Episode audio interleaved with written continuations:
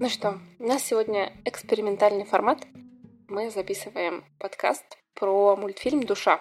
Так что мы пока сами не знаем, к чему это придет и как это будет, но надеемся, что будет классно.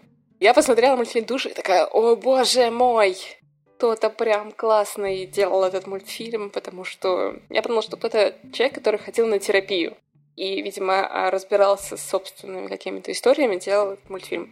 В общем, подтверждения своей теории я не нашла, но в принципе, такое ощущение у меня есть, потому что, мне кажется, он очень психотерапевтичный. Поэтому мы решили его попробовать обсудить.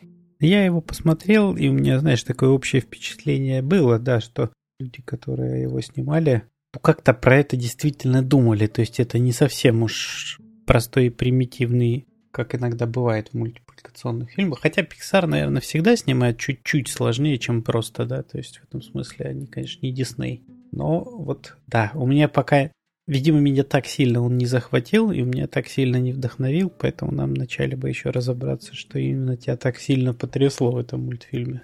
Ну, я очень люблю анимацию. То есть моя любовь к анимации, она огромна, и понятно, что я люблю всю анимацию. Что мне понравилось в душе? Я не знаю, сколько раз я его смотрела, потому что я, пока мы готовились к записи, пересматривала его несколько раз. До этого я его несколько раз пересматривала, то есть, мне кажется, суммарно я посмотрела его раз десять. Ну, во-первых, мне, конечно же, близка история Джо, потому что я могу себя с ней соотнести. Мне кажется, этот мультик стал популярным, потому что именно история, когда ты пытаешься что-то сделать и не замечаешь реально, что происходит у тебя вокруг, а ты просто пытаешься, пытаешься, пытаешься, пытаешься воплотить свою мечту в жизнь, она многим близка. И многим близка идея про историю, что должен быть какой-то какая-то искра твой собственный путь, твой собствен... твоя собственная искра, которая тебя заряжает. И они классно говорят, что это иллюзия, что нет у тебя, ну, не то, что у тебя нет искры, что нет такого понятия, как предназначение. Потому что сейчас очень много говорят об этом. Я хочу найти свое предназначение. Даже слоган, слоган «Найди свое предназначение». Делай то, что ты любишь, и ты не будешь работать ни дня. Не знаю, что-нибудь еще такое. А, тебя это, да, зацепило. Ну да, я думаю, что, видишь, для меня, например, сама идея предназначения, она не очень сильно близка, ну, потому что она как будто очень сильно тогда тебя ограничивает, если ты считаешь, что оно у тебя есть. Ты тогда вроде как-то и ничем другим не можешь заниматься и должен оставаться в рамках этого, тогда это должен добиться каких-то целей в рамках этого предназначения. Ну, раз уж типа, тебе это предназначено, ты же должен тогда оправдать это ну, какие-то вот такие вот конструкции, которые всегда сопровождают, они, мне кажется, очень неудобными для жизни, счастливой жизни. Так, ты хорошо мультик помнишь. Просто я бы, мне кажется, даже по некоторым сценам бы прошлась. Давай, я не сказать, чтобы я его так... Может, я что-то не очень хорошо помню, но я его вроде посмотрел еще пока. Недавно еще что-то в голове держится, да. То есть самое начало мультфильма — это когда они сидят в классе, и Джо рассказывает про джаз, как он влюбился в него. То есть он рассказывает эту историю, как отец его привел в джаз-клуб, и он слышал музыку, музыка его захватила. И он, он в этот момент прям видно, что он абсолютно весь в себе, весь в своей этой зоне, в этой истории, и пытается передать это ощущение другим. И видно, что его ну, дети такие, типа, блин, нам 11, мы вообще не понимаем, о чем ты. То есть он прям живет этой идеей, что он должен быть музыкантом. И вот, типа, все это временно, то, что учитель это все временное. Ты знаешь, вот даже если вот эту часть взять, я помню этот момент, да, она ведь правда какая-то такая уже непростая, потому что вот чувак кайфует от музыки. И он уже себя, ну, как будто загоняет в определенные рамки. Я должен быть музыкантом. Ну, потому что отец был музыкантом, да, насколько я помню. Отец был музыкантом. И ему еще в этот момент предложили официально, но, видимо, он работал, не знаю, как это, на, не на полставки, но типа посменно, в общем, не постоянным учителем. А тут ему предложили прям должность. И это такое чувство, что, знаешь, для него это был выбор. Типа, если я сейчас выбираю вот эту постоянную работу, то значит я отказываюсь. Отказываюсь. Смотри, а я вот про это, да, вот эта мечта, что я стану музыкантом, она уже не очень понятна, потому что, ну ведь он кайфует от самой музыки. То есть его захватывает музыка, не очень понятно, ему он кайфует от того, что он играет, или он кайфует от, от просто музыки. Возможно, он мог стать гениальным слушателем. Ну, в том смысле, что он мог продолжать слушать этот джаз, ходить, там, не знаю, играть время от времени для себя. То есть вот эта идея, что я должен стать музыкантом профессиональным, она откуда взялась? Мне кажется, тут можно хорошо перефразировать, что... То есть он, видишь, он ищет себе группу, которую он будет играть. То есть он не видит себя там одним музыкантом, он не видит себя человеком, который может собрать группу. Он не видит себя преподавателем музыки. То есть у него есть идея фикс, потому что он реально очень сильно зафиксирован на этой идее, и он не рассматривает другие варианты достижения цели. Ну, то есть я хочу быть музыкантом, я соберу сам группу. Ты даже все равно через цель идешь, да? А я про сам процесс. Вот для меня там прикольнее вот сам процесс, от чего он там получает удовольствие. Музыкантам это тоже от чего я получаю удовольствие? От игры, от того, что на меня смотрят в этот момент, от того, что мне в конце аплодируют и мной восторгаются, да? Там же много всяких элементов есть. И вот зачастую, зачастую, ну реально, если так возвращаться к э, людям, клиентам, к практике, выясняется, что, например, некоторым, ну если в этих же образах оставаться, в принципе, играть не очень интересно. Им нравится вот э, получать потом аплодисменты. Вот забавно так вот. Хотя реально, ну, они для себя, пока они, мы не разбираем это на кусочки, да, они uh-huh. говорят, ну, я люблю, мне это нравится. Ну, то есть я сейчас не в прямую сцену, да, но если так в этом же оставаться, в этих же рамках, то они говорят, ну, мне нравится сцена, мне нравится это, играть музыку. Но единственное, на самом деле, что им там нравится, это, ну, то есть мотивация, да, это форма, скорее, получения признания такого, да, но она вот не более чем. Что? Ну ладно, это я так вот. К следующей сцене. Я сам, короче, я эту сцену увидела первый раз три дня назад. То есть я смотрела этот мультфильм 10 раз. Я увидела эту сцену на десятый раз. Я очень удивилась, потому что я такая, так, подождите, в смысле здесь есть эта сцена? Я почему я ее ни разу не... Я ее ни разу не видела. Это сцена, когда он пришел к маме своей и говорит, что ему предложили должность, и она такая, наконец-то у тебя будет нормальная работа, а не вот это вот все твои вот эти вот шмылки, прыгалки, игрушки, музыка. Ты же, конечно же, возьмешь нормальную работу, перестанешь жить. Черти как. Я такая, блин, почему я ни разу, я ни разу ее не видела. Я ее увидела первый раз, вот, десятый раз просмотра мультфильма. Мне просто на самом деле понравилось, как они показывают вот эти отношения, его отношения с мамой, потому что мне кажется, что здесь мама, она не то чтобы не поддерживает его, его музыкальные начинания, его мама боится, что он будет страдать. Его мама не поддерживает, э, как-то ей не нравилось то, чем занимался его отец. По причине того, что как бы она содержала семью. И да. Ей не хочется вот такого же будущего для своего сына. Она не хочет, чтобы ему было Ты плохо. Знаешь, она не сильно пока про это, похоже, вообще думает. Будет ли ему плохо или еще что-то, она по-прежнему продолжает переживать свои отношения с, э, с мужем, ну то есть с его отцом, да. И теперь просто, ну, вот фигура поменялась, да, как-то все, все то же самое, она продолжает жить все теми же чувствами, все теми же переживаниями, просто, ну, вот одно, один мужчина на другого поменялся, и все, она даже не сильно понимает это. Слушай, нет, ну не, не знаю. Мне вот почему-то кажется, что, знаешь, когда родители, они хотят для детей лучшей жизни, чем у них была, или просто лучшего. То есть я недавно разговаривала с мамой, мы что-то разговаривали про университеты, и я говорю, ну вообще у нас в университете была там сильная кафедра робототехники. Ну вот, типа, там преподы были хорошие, сильные, и кафедра хорошая. И мама такая, вот тебе надо было туда идти. Я говорю, кому надо было? Мне не надо было туда идти. Мне хорошо сейчас, где я есть, кто я есть, и мне на кафедру робототехники не надо было. Но вот моей маме Понимаешь, если было... вот в этом месте остановиться чуть-чуть, да, и сделать еще один шажок, то родители, конечно, хотят детям лучшей жизни, но для чего? Для того, чтобы у них у самих была либо сейчас лучше жизнь, ну, например, дети были бы более успешные, обеспеченные, и не надо было про них волноваться, и тогда родители могут расслабиться и сказать, ну окей, теперь мне хорошо. Либо, что, что тоже вероятно, что родители хотели бы у себя что-то в жизни поменять, но поскольку у них это уже невозможно сделать, они пытаются это сделать в жизни детей. Понимаешь, я, я короче, То есть, когда допинывать, она, мама, допинывать вот это... эту тему, пока ты со мной не согласишься. Мама вот в этом конкретном эпизоде, да, она что хочет? Она бы хотела, чтобы ее, его отец э, вообще-то, ну, ну, как-то принимал участие не только вот в своей творческой жизни, но вообще-то в жизни семьи еще и в том числе в материальной. чтобы он снял с нее часть ответственности, нагрузки и так далее. Но сделать это уже невозможно, потому что отца уже нет. И поэтому она продолжает развивать все тот же сюжет, все тот же сценарий, а сын идеально для этого подходит, потому что он в этом месте копирует отца. То есть она даже неосознаваемо пытается свой сценарий, ну вот своей жизни поменять таким вот образом.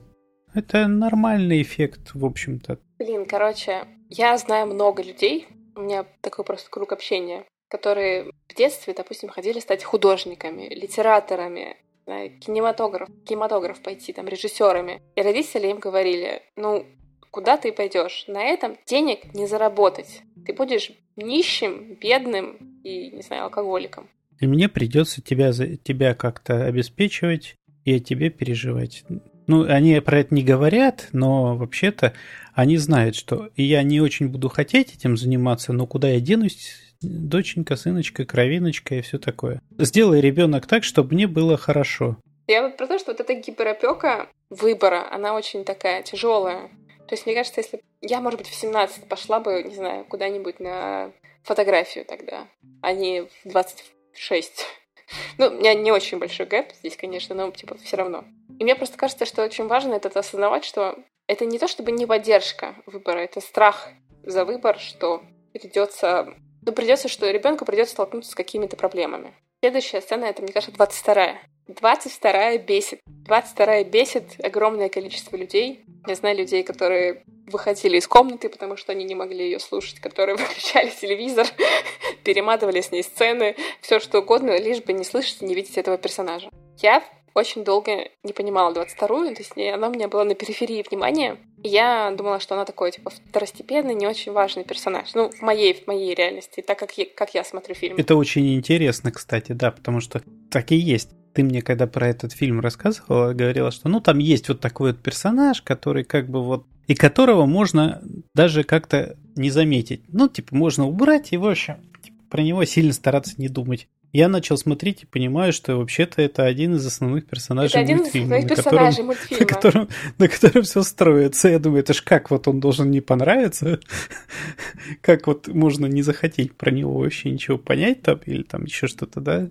Про себя понять что-то что, что так суметь ну, вот, убрать его прям во второстепенный персонаж. Да? Нет, у меня нет, то есть мне нравится персонаж 22 просто для меня история Джо, видимо, она была более цепляющая. Ее, за ней я наблюдала. Я наблюдала за котом, а не за ним человеком. То есть для меня было то, что он проходит, важнее, чем то, через что проходит 22-я. Соответственно, ее путь для меня был всегда как бы таким, знаешь, side, sidekick. Путь помощника, не очень важного персонажа человека, который в конце даст э, оружие главному герою.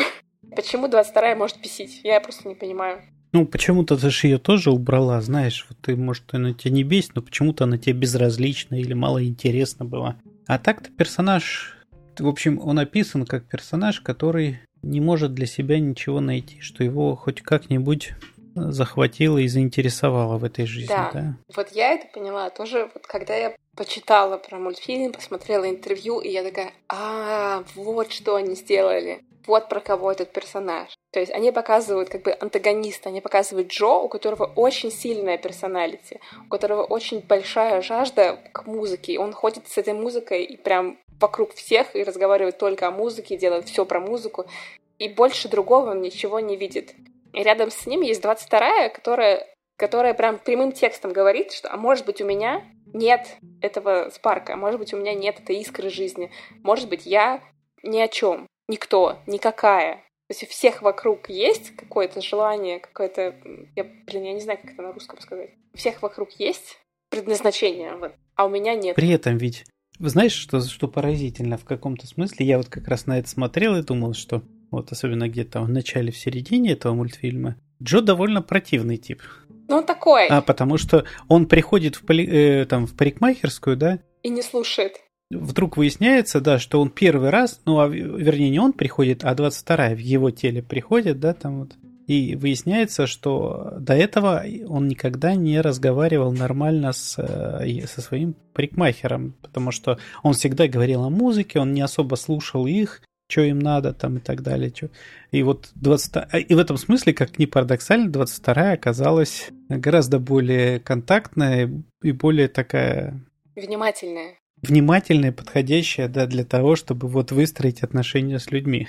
Я, честно, долго, ну, то есть, я въехала в этого персонажа только после того, как я сделала свой research. Мне, в общем-то, сходу персонаж как раз понравился. Именно вот этим вот, да, что она какая-то такая не сильно заморачивающаяся и, в общем, ну, живет какой-то жизнью. То есть ты хочешь сказать, что она бесит людей, которые не дают себе жить просто жизнью?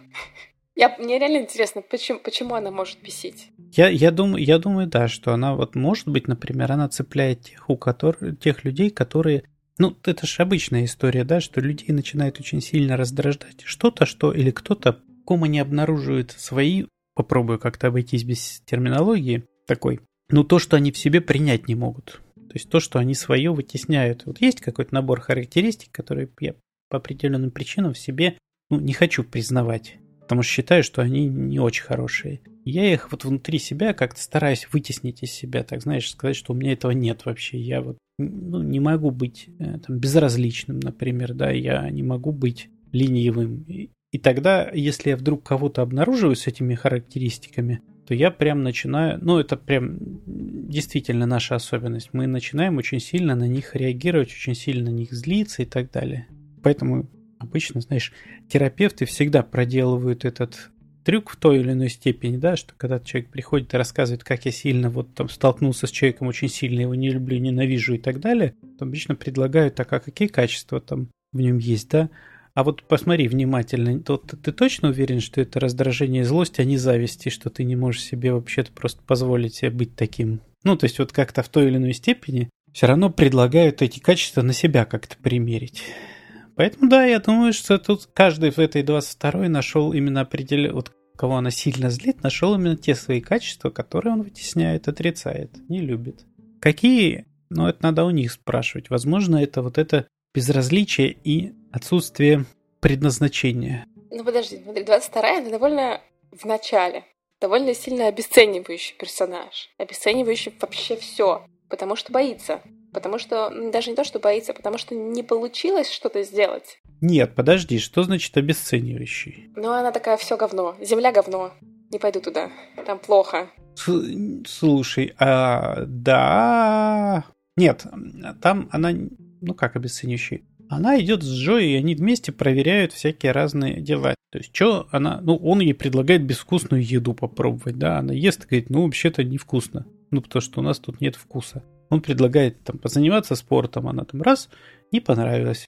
Тушить пожар, она так, не, поджигать гораздо прикольнее, типа, тушить не нравится и так далее. Ну, является ли это обесценивание? Ну, она, мне кажется, вначале довольно сильно была обесценивающей. Ну, то есть, знаешь, когда ты чего-то очень хочешь, а тебе этого не дают, у тебя не получается, в конце концов ты такой, да, и, ну и пофиг, ну не надо было.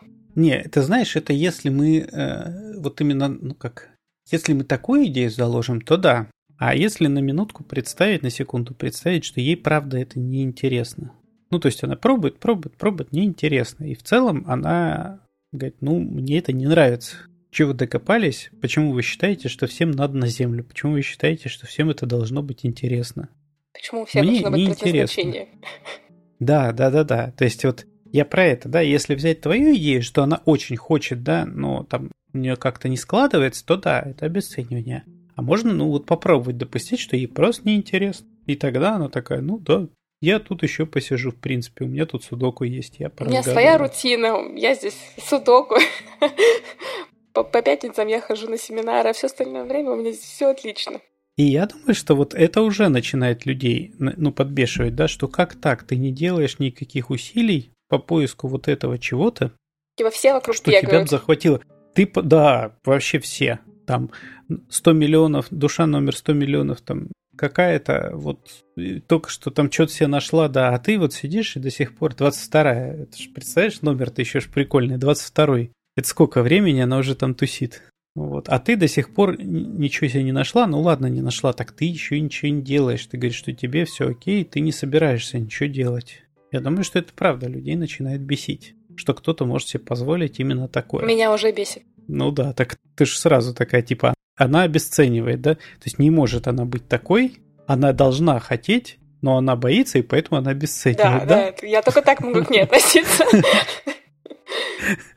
Ну, правда. Это да. Ну, в общем, 22 очень интересный персонаж. И если вы его, не знаю, не замечали, попробуйте посмотреть под другим углом. Возможно, примерить как-то на себя что-то. Потому что я для себя ее открыла. Она для меня из второстепенного персонажа постепенно становится главным. Ну, для меня она точно с самого начала была даже более интересным персонажем, чем, э, вот, собственно, Джо этот, Джо Гарднер. И что, какая следующая э, сцена? Потому что мне очень нравится сцена парикмахерской. Мне кажется, она очень важная. Ну вот я ее уже как будто чуть-чуть раньше упомянул по это, да. А чем она для тебя интересна была? Мне нравится история, которую рассказывает парикмахер, что он всегда хотел быть ветеринаром, но не получилось, и сейчас он барбер, и ему хорошо. И в этот момент Джо очень сильно удивляется, потому что говорит, ну подожди, ты же несчастлив, ты же не делаешь то, что ты должен был, типа, ты не следуешь своему предназначению. Парикмахер ему говорит, типа, Джо, это вообще, типа, не про это. Это про то, чтобы быть счастливым в моменте. Но мне кажется, Джо до конца не... Ну, как бы он услышал эту мысль, но не... Ну, как бы не принял ее. То есть она его очень сильно удивила и потрясла. Да, это все про то же, знаешь, что вот про эту идею, что если у нас есть какое-то предназначение, то оно одно, и мы обязательно должны вот туда сходить, да. Конечно, если это что-то очень важное и ценное, и вы об этом будете жалеть, и вы чувствуете, что для вас это важно, ну, возможно, вы будете жалеть. И, возможно, стоит туда сходить, да. А если это что-то, ну, вот как вот здесь, да, что человек, ну, он нашел второе свое предназначение, если уж этими терминами пользоваться, да, он нашел занятие, которое, с одной стороны, позволяет ему заниматься каким-то хорошим важным делом, и это доступно для него, потому что он же говорит, что там обучение на барбера было просто сильно дешевле и, и по сути доступнее, чем обучение на ветеринара. А ветеринар это почти врач, то есть там кучу денег пришлось бы потратить на это обучение. И где взять ему? Вот это, это у него доступно, он это взял, добился, и он теперь получает удовольствие от жизни, занимается. И он хорош в этом. Каким-то хорошим. Что, что важно. Да, мне кажется, что это важно еще, знаешь, как бы это сформулировать. Может быть, это не про не обесценивать свой второй выбор и давать шанс чему-то новому. Не думай, что, ну вот я, конечно... Вот, вот это вот хорошо, как ты это сейчас сформулировал, давать шанс чему-то новому, правда. Не, не думать о том, что вот то, о чем я там думал, мечтал, или то, что мне когда-то понравилось, это единственное, что у меня может быть в жизни. Это, я сейчас, знаешь, у меня в голове почему-то это как-то очень пересеклось с отношениями. Ну да, были когда-то хорошие отношения, очень важные, ценные, да, там испытал кучу переживаний, чувств и так далее, но это не означает, что это, в общем, единственные отношения в этой жизни, которые ты можешь построить. Многие из нас столкнулись с тем, что они после этого могут встретить кого-то еще и построить еще одни, тоже прекрасные, чудесные, не похожие на те, но отношения, которые тебя наполнят еще на много-много лет. То же самое и с занятиями, да. Следующая сцена Кажется, это сцена с мамой. Вторая сцена с мамой, где он приходит в костюме рваном на попе. Перед выступлением. Я точно не помню, что он сказал. Что-то, что типа никогда меня не поддерживало. Что-то такое. Ну, то есть получается, что благодаря 22 он первый раз выступил в какую-то открытую конфронтацию с мамой и открыто рассказал о своих чувствах, что это его мечта, за которой он хочет следовать, и ему бы хотелось, чтобы она его поддерживала. Да, и в этом месте он, конечно, очень похож был на человека, который пришел после психотерапии домой. Я, глядя на это, подумал, что ну вот примерно так люди начинают себя вести. Когда понимают, что, в общем, единственный способ действительно, чтобы тебя услышали, это ну, вступать в какую-то конфронтацию и говорить о том, что ты меня не слышишь, и то, что мне важно, чтобы ты меня слышала и поддерживала в этом. Но в данном случае ему повезло мама оказалась достаточно как-то гибкой, способной все-таки реально услышать. Никто не гарантировал бы, в общем, успеха до того. Ну, в том смысле, что она всегда могла сказать, что продолжить свою линию, да, что ты продолжаешь мне там трепать нервы и, в общем, такой же, как твой отец. Ну да, это прям... То есть на него, в общем, 22-я в этом месте, да, она вот его дополнила до... Ну, вот этой своей какой-то откровенностью. То есть у нее, мне кажется, нет каких-то тормозов, что типа можно говорить, нельзя говорить. И она потому говорит все, что слышит, все, что думает. Да, и видит. Это правда. Ну что, следующая сцена, мне кажется, это одна из таких важных сцен. Это сцена с, а, с семечкой, которая таким вертолетиком падает.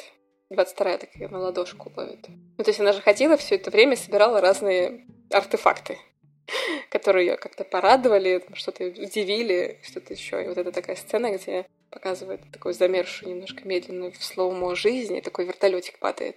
Конечно, там замечайте жизнь, не знаю, вокруг вас. Остановись в мгновение, ты прекрасна. Тебя символизм этой сцены как-то, да, так затронул? Но она была сделана очень сильно якорно, то есть она, ну, довольно специально ее сильно сделали. То есть они ее замедлили, они так еще музыку там проиграли. То есть она одна из ключевых сцен, на которой сходится вот это желание 22-й жить. Ну да. Я вот ты сейчас ее просто упомянул, эту сцену, я ее вспомнил, да, но когда сам смотрел, она как-то вот, ну, то есть, если бы я сейчас перечислял э, эпизоды, что было, да, в мультфильме, я бы ее не вспомнил. Ну, то есть, я бы ее пропустил. То есть, для меня это просто такая, ну, действительно некая символическая штука, которую они просто там обозначили, что вот, да, здесь что-то произошло с ней. Не знаю. Окей, это действительно дело режиссера-автора. Видишь, после этой сцены как раз начался такой разлад. То есть она такая, нет, я все, я не возвращаюсь обратно я хочу здесь остаться. Я понимаю, я про то, что, знаешь, как будто... Я почему говорю, что мне не очень она за- заинтересовала, потому что это как... Ну, это все равно, что, знаешь, там, пошутить шутку, и э, человек, который ее шутит, с- сам смеется, да? То есть он еще раз подтверждает, что да, это шутка, над ней смеются. Так и тут вот, что вот здесь она трансформируется, 22-я, и вот прям, ну давайте подчеркнем это ярко выделенной сценой, что вот здесь это ну, как будто не доверяют немножко, знаешь, зрителю, которые сами могут понимать, что с ней происходит. Не, мы сейчас вот это сделаем в утрированной форме, чтобы уж все-все-все догадались. Я не думаю, что это детские мультики, и это требуется. Детям важно делать, наверное, такие моменты, чтобы они там точно понимали, да, и не догадывались. Но взрослые тоже могли бы справиться сами. Ну да ладно. В конце концов, правда, дело режиссера и сценариста. Ну да, и, но она в этом месте точно она, а, ну, чтобы было так вот что она в этом месте начинает понимать, что жить это прикольно. Жить это классно, да, вот она, что жизнь состоит из каких-то таких маленьких мгновений, в которых тебе хорошо. Ну да, она же там еще по ходу дела, там вот эти мелкие кусочки были, да, что он там ест пиццу и внезапно понимает, что, о, это прикольно и вкусно. Что-то там, там еще такое. бублик вот у нее того, был, что... Э, это, леденец э, попробовала в барбер, барбершопе. Еще листочки там были. Да, да. Ну, собственно говоря, музыку послушала, да? Дальше, ну, то есть они бегут и попадают обратно в этот мир до рождения. Ну, ну их находит Терри, да? Да, Терри, их находит это Терри. счетовод. Да, и отправляет обратно. И там они ссорятся. То есть там 22-я у нее появляется этот бейджик, что она готова идти на землю. И Джо очень на нее зол и обижен, и очень много агрессии на нее выливает. И сразу обесценивает весь ее опыт. Что он нам говорит, что это ты хочешь жить мою жизнь, ты полюбила то, что я делаю. Там вообще нет ничего ну твоего. Да. Он уверен, что она полюбила, вот, собственно говоря, вот эту жизнь, просто потому, что была в его теле. И просто в этот момент видно, насколько ей, ну, как больно человеку, знаешь, когда она так отрывает, так она забирай, мне ничего не надо, убегает. А Джо возвращается на землю, идет в этот концертный зал, и он говорит там очень классную фразу. Он говорит фразу «Сейчас начинается моя жизнь». То есть, знаешь, все, что было до этого, ну вот до, до, до вот этого концерта, до того, как он стал играть в группе, как будто было подготовкой к жизни. И вот сейчас, сейчас жизнь начинается. Самое интересное, я, знаешь, сейчас еще думаю вот про этот кусок, который мы сейчас уже захватили, да? Смотри, как интересно, там 22-я, она попала во что-то новое, и она максимально пытается понять, каково ей там в этом осваивается, в этом теле, да, изучает новый опыт и так далее. Джо тем временем вообще-то получил тоже новый опыт. Он попал в тело кота. Но за все это время, по сути, он ни разу не сделал ничего, чтобы узнать, а каково быть котом. Но на самом деле он даже ничего не сделал, чтобы понять, каково быть душой. То есть пока он был в мире вот этих душ, то есть он все время у него был такой один вектор. То есть он не расширялся на этой точке, не пытался ничего сделать. Он и попал, знаешь, на, уже потом на землю в теле кота. Вообще-то это прикольно. Ну, то есть может, это не то, что ты хотел, да, но раз уж ты сюда попал, почему бы не попробовать? Ну, ты вот здесь сейчас, да, у тебя есть время, но ты не можешь все равно это сделать сейчас, там, вернуться в свое тело, да? Ну, хотя бы пока как, кто еще из людей, вдруг ты вернешься потом в свое тело, да, ну, ну у тебя была возможность попробовать быть котом в течение нескольких дней. Это вообще-то прикольно. Никому из людей это, ну, вот невозможно и недоступно, да? Он полностью игнорирует это, ну, вот так вот в отличие от 22 которая действительно максимально пытается все... Ну, получить какой-то Хотя она опыт. вроде бы и не хотела, да? но она все равно пытается, она там как-то к этому всему присматривается и так далее. Ага, это вот опять же говорит про его вот эту вот...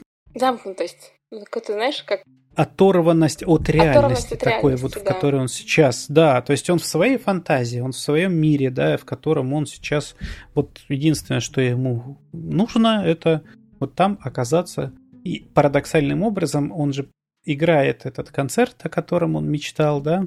И ничего не происходит. Саксофонистка выходит, она ему говорит, круто. Встретимся завтра. А он чувствует, что а ничего нет. Это не то, что я вообще-то ожидал, да, в моей голове, в моей фантазии. И ничего не поменялось. Это должно было быть иначе. Угу. Мне нравится, мне кажется, здесь э, джазистка, саксофонистка рассказывает классную историю про рыбку, которая хотела в океан.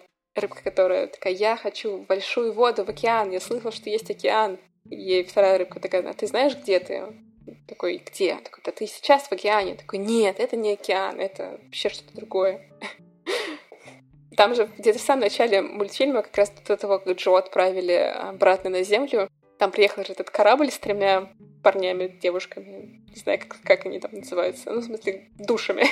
И э, ему этот говорит, что нахождение в зоне, ну, вот, э, как бы вот в этой вот, типа, окрыленности, это то же самое, что и быть потерянной душой, потому что вы и там, и там вы слишком сильно оторваны от реальности. И мне кажется, как раз к концу мультфильма Джо после этого концерта, он понимает, что, ну, типа, да, так и есть. Что я вроде бы шел к этому всю жизнь. Это правда частая история, да? Вот, ну, опять, если верну, чуть такой в нашу жизнь вернуться, да?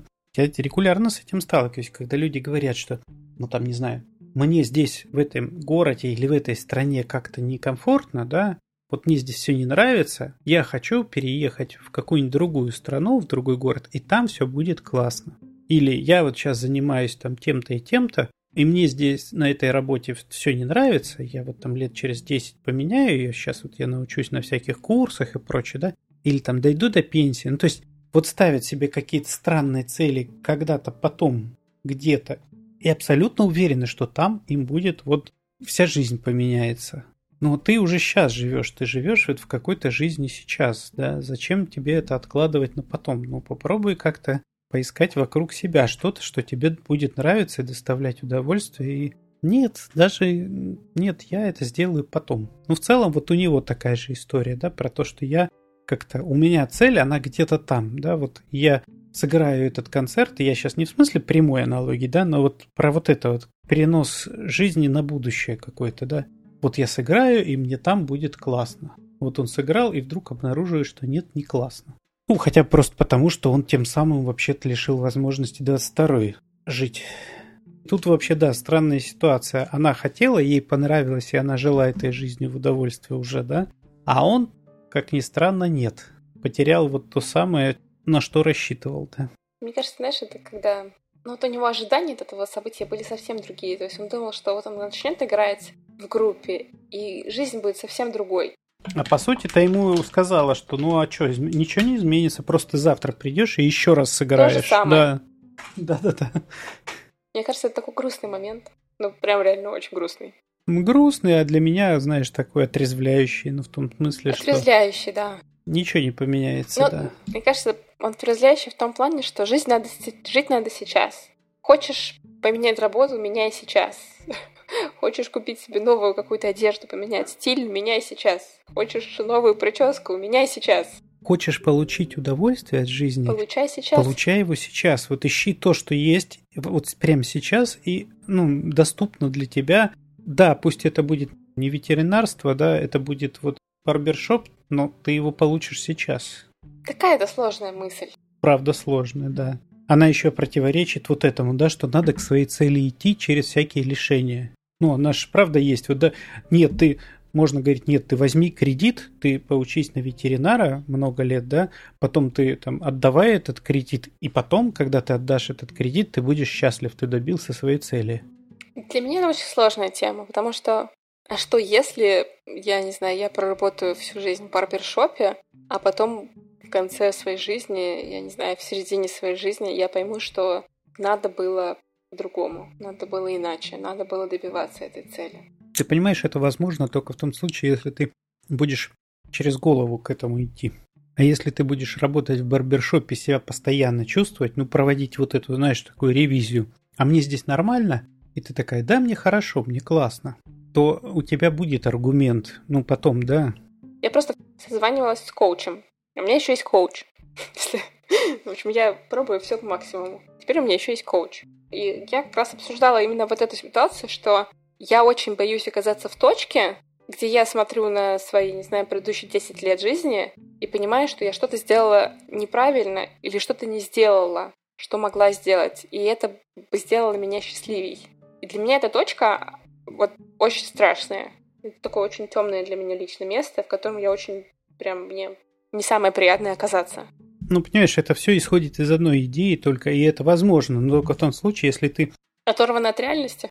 оторвана от реальности и будешь идти все время за идеей, за концепцией, да, что я должна, должна, должна. Потом в какой-нибудь бах обнаруживаешь, ну, вообще-то я зря это делала, мне было хреново и так далее. А если ты все время идешь и понимаешь, что я иду туда, куда мне хочется, я получаю удовольствие от этого, да, я наслаждаюсь, ну или что-то, я удовлетворяю свои потребности какие-то, реализуюсь как-то, то потом ты придешь и, возможно, возможно, да, стоило пойти куда-то, но у меня есть аргументы, почему я сюда пошла. И, ну, я вообще-то неплохо провела эти 10 лет своей жизни, очень неплохо. А там это был вариант, ну, такой вот. Неизвестный. Неизвестный, да. В общем, проверяйте И сильно себя. проще и увереннее будет. Да, это правда. Ну что, мне кажется, самая классная сцена, самая, самая интенсивная сцена — это сцена, когда Джо возвращается к душам и ищет 22-ю и находит ее среди потерянных душ. И она в таком огромном черном коконе слов, где там ты недостаточно, ты плохая, у тебя все не получается, ты не можешь, ты не умеешь жить, ты не хочешь и так далее. Я себя вообще соотнесла с этой сценой. Это все, что ей наговорили, да, за, за все время вот ее существования, ее все вот все учителя там, или кто, как это называли, я забыл. Я тоже не помню. В общем, все те, кто ее должны были отправить на землю, да, коучи такие, да, тренеры. Тренеры, да, они. Не все и наговорили вот этих слов. И там слова, которые ей Джон говорил, что это не настоящая жизнь, и ты не умеешь жить, это не твое, вообще ты плохая. Ух, это прям сложная такая сцена, потому что, блин, мне кажется, что у нас у всех есть такой кокон из слов, из вот этих... Не, не у всех. К счастью, не у всех. К счастью, не у всех. Хорошо, у меня есть. Это такой кокон, знаешь, когда... Ну вот, ну действительно такой большой черный кокон из таких слов. Мне кажется, они это настолько просто гениально передали визуально, что я даже не знаю, как это по-другому сделать. Когда ты в голове проигрываешь разными голосами слова, которые тебя задели. Ты недостаточно, ты, ты не хороша в этом, ты плоха в этом, ты злая, ты плохая, ты нехорошая, у тебя ничего не получается, ты неудачник. Действительно, не всем, но многим такое достается, и потом очень тяжеловато, конечно, это все переваривать. И как-то отстраниться от этого и сказать, что это не про меня. Мне кажется, почему я вспомнила про сцену с этим вертолетиком, потому что вот Джо ей тоже протягивает вот этот вот вертолетик, который она поймала и положила в карман, как какой-то якорный счастливый момент, в который он ее вернул. Ну, у меня тут, конечно, все-таки мне показалось, там несколько они запутали это все вот с этими душами потерянными и с тем, что происходило. То есть там какой-то уже немножко сюрреалистические моменты пошли. Но если вот оставаться только в этом эпизоде, ну да, она очень сильно переживает, она в стыде таком, коконе из стыда о том, что она не имеет права на существование вообще, похоже. Но у нас же правда бывает так, что мы чаще всего, когда нам много чего такого наговорят, что мы там это не делаем, к этому не способны, это не умеем, то, в общем, остается единственная мысль после этого, да, что, в общем, такой, какой я есть, я не имею права существовать в принципе. Но тушка-то существует, и как-то приходится тогда постоянно с этим жить. С ощущением, что мне тут не место на этой земле. То есть они скорее показали в этот момент человека, у которого очень сильный стыд, и о том, как проходит его жизнь на земле. Вот так и проходит. Грустно. Плохо. С постоянным осознаванием своей какой-то ненужности, бесполезности и вообще излишности на этой земле. И он тогда, собственно говоря, отдает ей этот листочек. Пропуск, билет для того, чтобы она вернулась на землю. Я не помню, кстати, вот а было ли что-то, что, через что он ей говорил при этом. Она говорила, что ей как страшно. Он, как, как он через этот стыд ее прорвался? Он показывал ей листочек, вот этот, который упал вертолетиком. И ее это вернуло, ну, как бы, знаешь, сломало вот этот барьер негатива. Что она вспомнила, что, мне кажется, знаешь, как будто есть счастливые моменты. Mm. Ну и дальше он уже там просто, по-моему, ей сказал, что ты должна жить, ты достойна жить. Я не, ну, там, не помню, честно говоря, не помню, что в конце он сказал ей, но что это ее билет, что она должна жить. Отвел к этому, к этой воронке, они вместе прыгнули, потому что ей было страшно. Сказал, я буду с тобой настолько долго, насколько, насколько могу. Насколько могу, да. Ну, потому что там по сюжету он, да, он, как, он пробовал же прыгать да, ну, несколько ну, раз, что он... но его каждый раз выбрасывало обратно, без, да. Без жетончика нельзя. Вот, и тут вот в этом месте была бы какая-нибудь хорошая точка.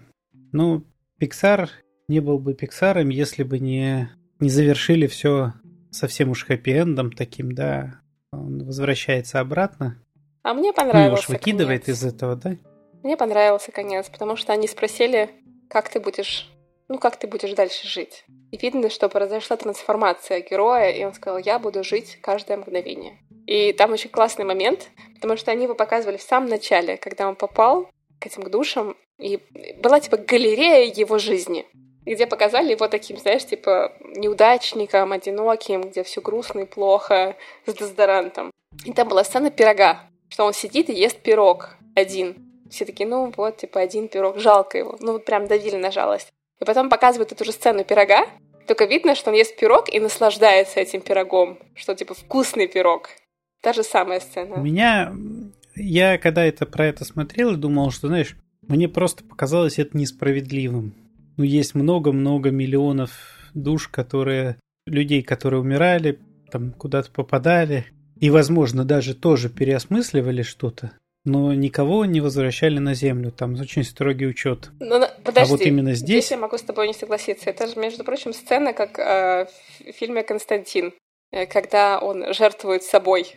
Где Киану Ривз такой лежит в кровище, режет вены, чтобы спасти эту девушку. Дьявол такой, ах ты, решил тут пожертвовать собой. Нет, живи. Так, ну, мне кажется, похожая сцена про жертву собой, что это какое-то такое. Да он же не пожертвовал собой, он вообще-то... Вообще-то он умер, потому что упал в люк. Вообще-то умер, да. И в целом, в общем, ему как-то... Он и не должен был вернуться на Землю. То, что он пробрался на Землю и как-то туда попал, ну, это некая нелепая случайность. То, что пропуск вообще-то принадлежал 22-й изначально, да, и она ему, ну, вот отдала, просто психанув. То есть это не сказать, что это он заслужил этот пропуск и что он пожертвовал собой. Скорее он вернул 22-й то, что она заслужила. То, то что, что ей принадлежит ей, по праву. Поэтому сказать, что здесь был какой-то с его стороны... Поступок? Именно такое пожертвование, то есть да, ну, самопожертвование, чтобы он своим чем-то пожертвовал. Нет, он вообще-то вернул ей свое. Поэтому я и вот в этом месте я скорее не согласен с авторами. Ну, наверное бы да, это был бы уж очень грустный финал, если бы он такой, ну да, я все осознал, жить надо было не так. Надо было наслаждаться э, каждым днем, а теперь я умер, да. Ну да. Что, какова мораль? Предназначения не существует. Знаешь, что меня удивило? Что даже после... Ну, то есть у меня есть много моих знакомых, которые после этого мультика постили а, посты про душу и писали, вот, мультик про предназначение. Я такая, вы точно его хорошо смотрели? Он про обратное. Такие, нет, там же вот, у него есть предназначение, цель, он к ней идет. Я такая, блин, как мы все странно смотрим и видим то, что мы хотим видеть. Для меня мультик был про как раз про то, чтобы учиться жить вот тем, что у тебя есть на данный момент. Ну, не в смысле довольствоваться этим, да, а все-таки, ну, использовать это, то, что есть, уже использовать. Да, всегда можно стремиться к чему-то еще, но при этом не забывать пожить сейчас. Сегодня. Не забывайте жить сейчас. Сейчас, да. Спасибо, что вы нас слушаете. Пишите нам, пожалуйста, комментарии на наш экспериментальный формат. Мы пока не знаем, будем мы ли делать еще такие выпуски. Если вам понравилось, напишите нам, пожалуйста, комментарий или отправьте нам сообщение. Если вы хотите, чтобы мы разобрали какой-то фильм или какого-то героя, только, пожалуйста, не сериал, потому что мы точно не посмотрим. Ну, полтора-два часа это мы, скорее всего, сможем. Не, ну сериал может быть, возможно, мы его уже смотрели, и тогда нам будет чуть Друзья проще. или теория большого Есть взрыва. же сериал. Да, да, да, да. Есть некоторые сериалы, которые у нас пересекаются, да. Вот, так что если вам формат зашел, киношной терапии, кинотерапия, обсуждение фильмов, обсуждение героев, о поступках их и что-нибудь еще, пишите нам, пожалуйста, нам будет очень приятно. Возможно, мы продолжим такой формат. Пока-пока!